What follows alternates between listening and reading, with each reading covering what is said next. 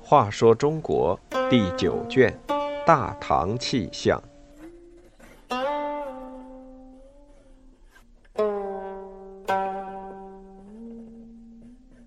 四十五，贞观初年大讨论：创业难还是守成难？经过动乱，国家是好治还是难治？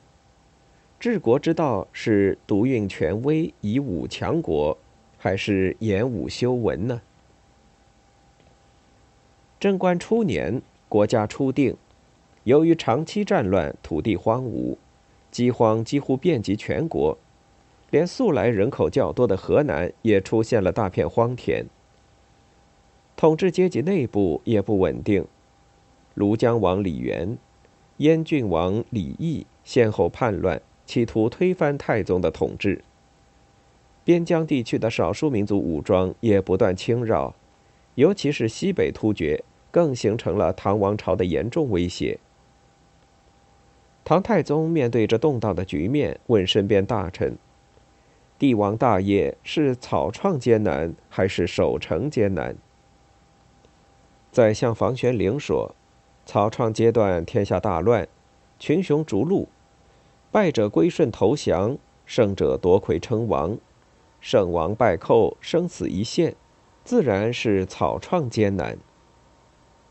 魏征提出相反的意见，他说：“推翻昏庸无道，既有百姓支持，又有八方归顺，草创艰难何在？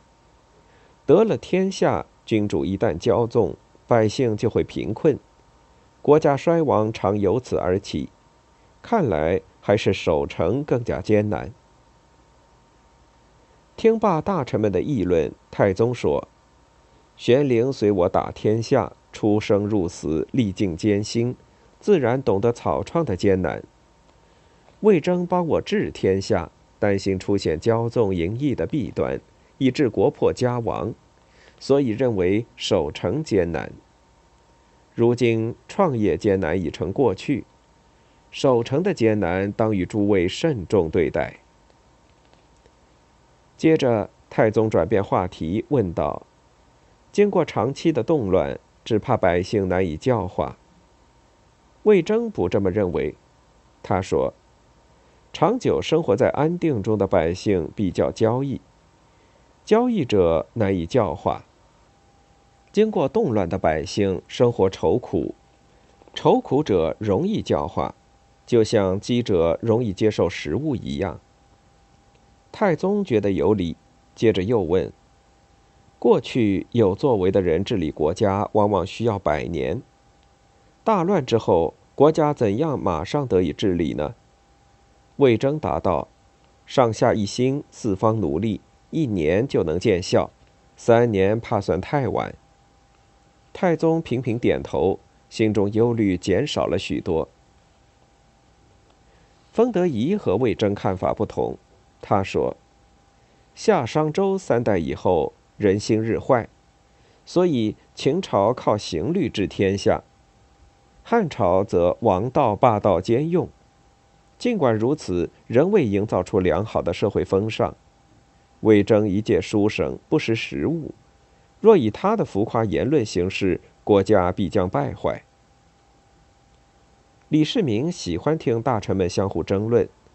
封德仪发表不同见解时，他便微笑以示鼓励。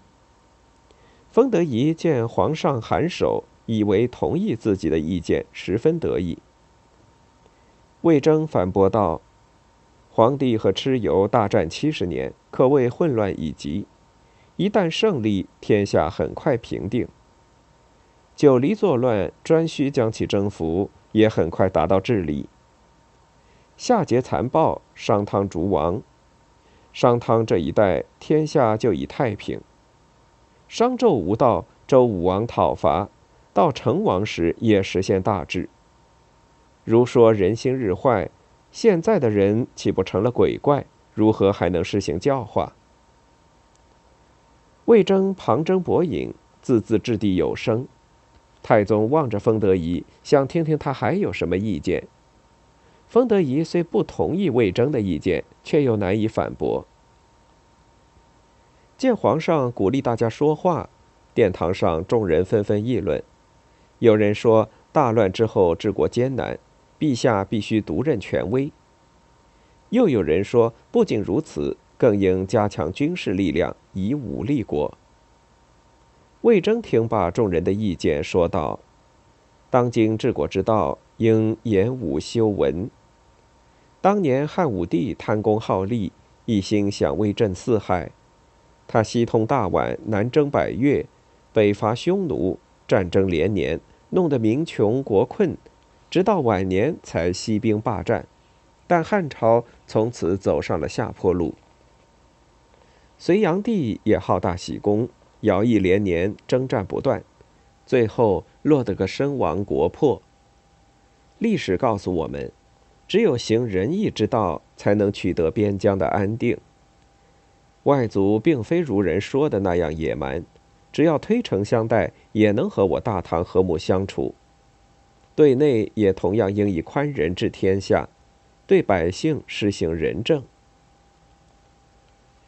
经过太宗重臣共同的努力，贞观四年就取得粮食丰收，流散在外的百姓纷纷回到家乡发展生产。社会逐渐安定。这一年里，判死刑的全国只有二十九人，边疆冲突也随之趋缓。回忆前两年朝廷上的争议，唐太宗高兴地说：“贞观之初，有人劝我独运权威，有人劝我征讨四方，只有魏征劝我演武修文。